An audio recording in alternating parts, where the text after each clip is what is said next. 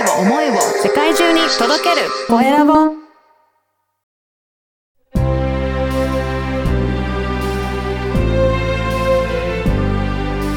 経営者の志。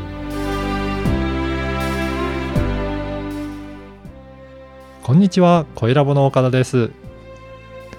えー今日はですね、外資系ビジネス英語コーチの小野修二さんにお話を伺いたいと思います。小野さん、よろしくお願いします。よろしくお願いします。はい、まずは簡単はいに自己紹介お願いいたします。ありがとうございます。えー外資系ビジネス英語コーチの小野修二と申します。よろしくお願いします。えー私はですね、えー外資系企業で活躍したい、あるいはこれから入りたい、あるいは日系のですね、海外部門で、えー今活躍されている方、これから活躍したいと思っている方にですね、え3つのですね、うんえービジネスノウハウを提供します。3つのビジネスノウハウというのはビジネス英語、はいえーそしてビジネススキル、えーキャリアパス等の構築も含めたビジネスマインド、えーこの3つをですね、えー提供してですね、えー世界にですね、貢献する、えー日本人を一人でも、えー増やしたいと。えーいうことをですね、いつも思いながらですね、サービスの方を提供させていただいております。はいそうなんです。じゃあ、単なる英語を学ぶだけではなく、はいビジネスのスキルとか、そういったはいマインドも、そういったところも、えー教えていらっしゃるということなんですね。。そうですすね。うん。あの、どちらかというとですね、そのキャリア戦略と私は名付けてるんですけれども、はい。えーどの、こう、キャリアパスを進んで、どういう企業で働いて、何を実現したいのかとはい。いうのを明確化するのが一番メインだと思ってます。でも。外資系で英語を使うということを前提にしてますんで、はい。そうすると、当然ビジネスのスキルですよね。プレゼンテーションとかうん会議のファシリテーションですとか、そういうスキルが必要になりますし、まあ、英語を使ったということをまあ前提にしてるんで、はい。ビジネス英語力がないそうと基本的にお仕事できないので、うんでそういうことでこの3つのセットになった形でご提供させていただいているということになってます。じゃあこれ、外資系で働くと言っても、いろいろ戦略をしっかり持って働いて、などこを選ぶかって選んでいかないと、やっぱり全然、あの、方向性変わったりとかするっていうことなんですかね。そうですね。あの、私がですね、あの、ある意味いい例かもしれないですけど、あの、10、10のですね、会社にこう勤めてきてですね。ただ、あの、外資系、その、リテール金融っていうところでは一本筋は通ってはいるんですけれども、そういう意味では、もう少しですね、本当に20代の時ですよね。はい。あの、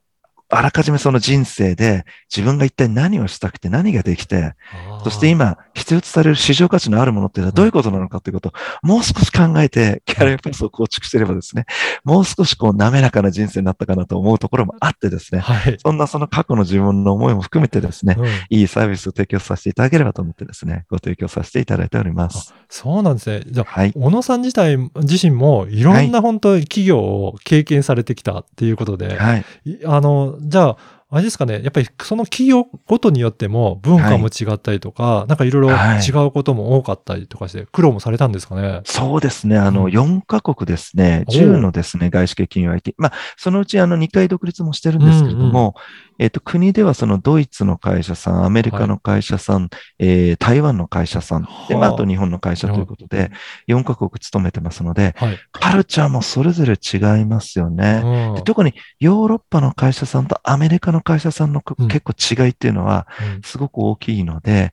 まああの、ね、英語を使うとなるとやっぱりヨーロッパ系なのか、まあ、アメリカ系なのかってこの結構大きな二大拠点みたいなところあると思うので、そういう意味ではあの貴重な経験があるので、その経験に基づいたアドバイスも提供できるかなと思います。そうなんですね。だとすると、あの、キャリア戦略として、はい例えば、こういうふうな戦略を持っていくといいよとか、なんか、その、まだ若い方たちが、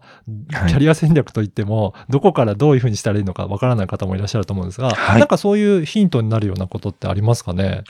あのーすごくですね、うんえー一般的、抽象的なのかもしれないんですが、まずですね、ご自身でやっていただきたいなと思うのは、3つのことを私は言ってるんですけど、いつもこれはあの、外資系で勤めてた時にうんも部下の人間とかにも言ってたりしたんですが、まずその自分のできることですね。わはい。I can みたいなところと、あと、自分がしたいこと、うん。それと、あと、自分が提供できることで、まあ、市場価値のそのあること。はい。まあ、あるいは会社から要求されていることですね。この3つっていうのは自分の中で絶えず明確化をして、その中で重なるところにこうフォーカスをしていくとうん。いうのがいすごく重要だと思うんですよ。はいですから、あの、今勤められている方であれば、その勤められている中の範囲で、うんそういう3つのことを定義されればいいですし、例えば学生さんでこれからえー就職に、うんを目指したいということであれば、自分は一体何ができていって、自分は何がしたいのかな、みたいなことをきちっと定めた上で、どんな会社がみたいなことで何を要求されるんだろうということをですね、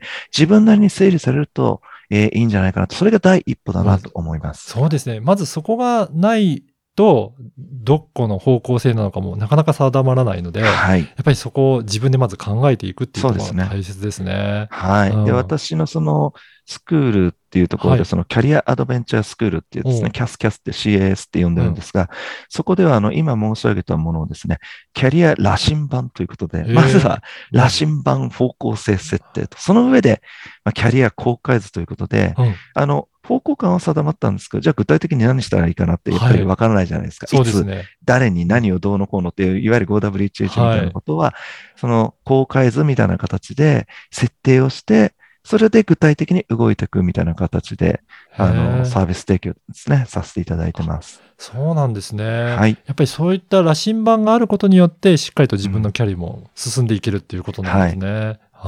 はい。それで、羅針盤って絶えず変わるもんだと思うんですよね。で、あ変わっていった時に、見直していけばいいんじゃないかなと思うんで、あのー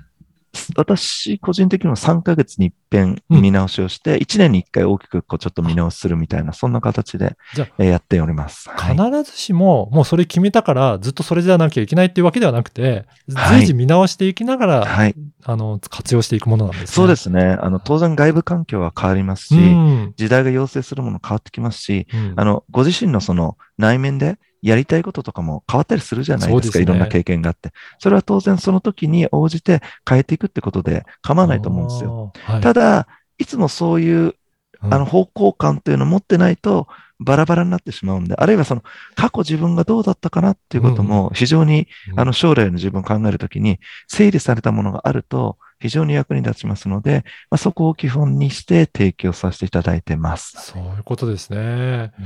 えっ、と、この番組はですね、はい経営者の志という番組なんですが、はいぜひ、小野さんの志もお伺いできればと思いますますが、ありがとうございます。はい。どういった志で、えー今活動されているでしょうか？はい。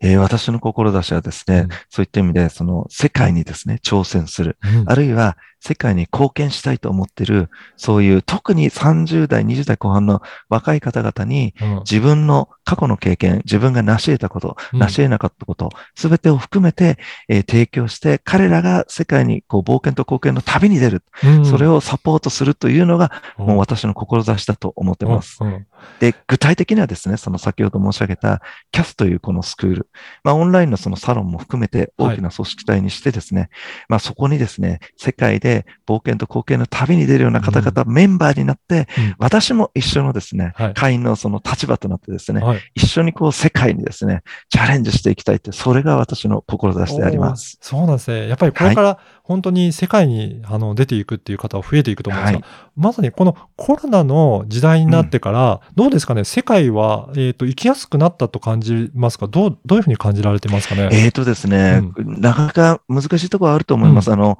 ね、皆さんお分かりの通りコロナはい。でね、渡航制限がかかってるんですとか、はい。あの、そういう意味では、えー世界の窓が閉ざされたと、えー言われる一面はあると思うんですね。うんただ逆にですね、例えばあの、この2月ぐらいにね、あの、クラブハウスっていうそはいのソフトウェアとかが開発されて、あの、音声メディアでね、あの、いろんな方が、で、うん私もあの、すぐ1月の下旬ぐらいに入ってですね、はい。いろんな逆にそういうコロナの状況になったがゆえに、そういいうところに世界中からこう、いろんな方が集まられて、はい。いろんな方とお話しできる機会が増えたと。はい。で、逆にそういう方々と今、直接、昨日もあの、直接お会いして、あの、パーティーみたいなねあ、ちょっとあの、不謹慎かもしれないですけれども、まあ、結構邸宅みたいなの持ってる方のところに集まって、はい。で、多分それはコロナがなかったら、はい。逆にできなかったことだったと思うんですよ。なるほど。はい。で、一緒にこうパーティーをしながら、えー、ズームとかですね、うん。インスタグラムでサウジアラビアの方が入ってきたりですとか、へーはい。インドネシアの方が入ってきたりだとか、それは多分コロナがなかったら、きっかけがなかったら、そこんなことできなかったよね、みたいなお話をよくするんですけど、はい。だからチャンスが広がる面もあるんじゃないかなと思います。まさにその方がどういうふうにやっていきたいかによっては、ひ広げることもできるし、逆になんか閉ざされたと思って活動しなければ、なんかチャンスもつかみきれないっていうことになるので、本当にその自分のキャリアの戦略っていうのつって大切ですね。おっしゃる通りだと思いますね。それと、そのキャリアの戦略という意味では、このオンライン状況下におけるはい。新しい雇用チャンスの広がりですとか、うんうんあの、アメリカの会社の採用を受けなければいけないというときに、今までアメリカに行かなければいけなかったというのが、オンライン採用ということで、本社と同じ待遇で日本にいながらおアメリカのお客様を対象にしての採用とかっていうのが、特に IT 企業とかで最近増えてきてるっていうのは、私もいろんなお客様からお話聞いたりするので、はい。新しい雇用形態みたいなことも増えてきてですね、はい。そんなチャンスもですね、増えてきてるんじゃないかなと思いますね。ますますいろいろありますね。ぜひね、はい。この小野さんがやってるそのオはいンラインスクールとかでも情報あると思うので、今日のお話を聞いて、なんか興味あるな、ちょっとお話聞いてみたいなっていう方もいらっしゃると思うんですが、あはい。れですかね、ホームページとかでお問い合わせすれば大丈夫でしょうかね？。そうですすね。うんあの、ホームページ、まだですね、うん改定しながら今改善してる最中でもあるんですが、はい。あの、問い合わせページとかは作っておりますし、あの、電話対応も可能ですし、まあ、はいメールでも対応可能ですので、はい。あの、随時ちょっと対応できるかというところはあるんですが、そちらから問い合わせしていただければですね、はい。あの、そのホームページを見ていただければ、私の方で提供しているサービスはうん、一通りわかるような形にもなってますので、ぜひともですね、あの、機会、あの、お時間がある方はですね、ご覧いただければと思います。ありがとうございます。あの、このポッドキャストの説明欄にも URL を掲載させていただきたいと思いますので、ぜひ助かります。はい、そこからチェックいただいて、えーはいお問い合わせいただければなと思いますので、はいよろしくお願いします。はい。はいこちらこそよろしくお願いします。本日は外資系ビジネス英語コーチの小野修二さんにお話を伺いました。小野さん、どうもありがとうございました。ありがとうございました。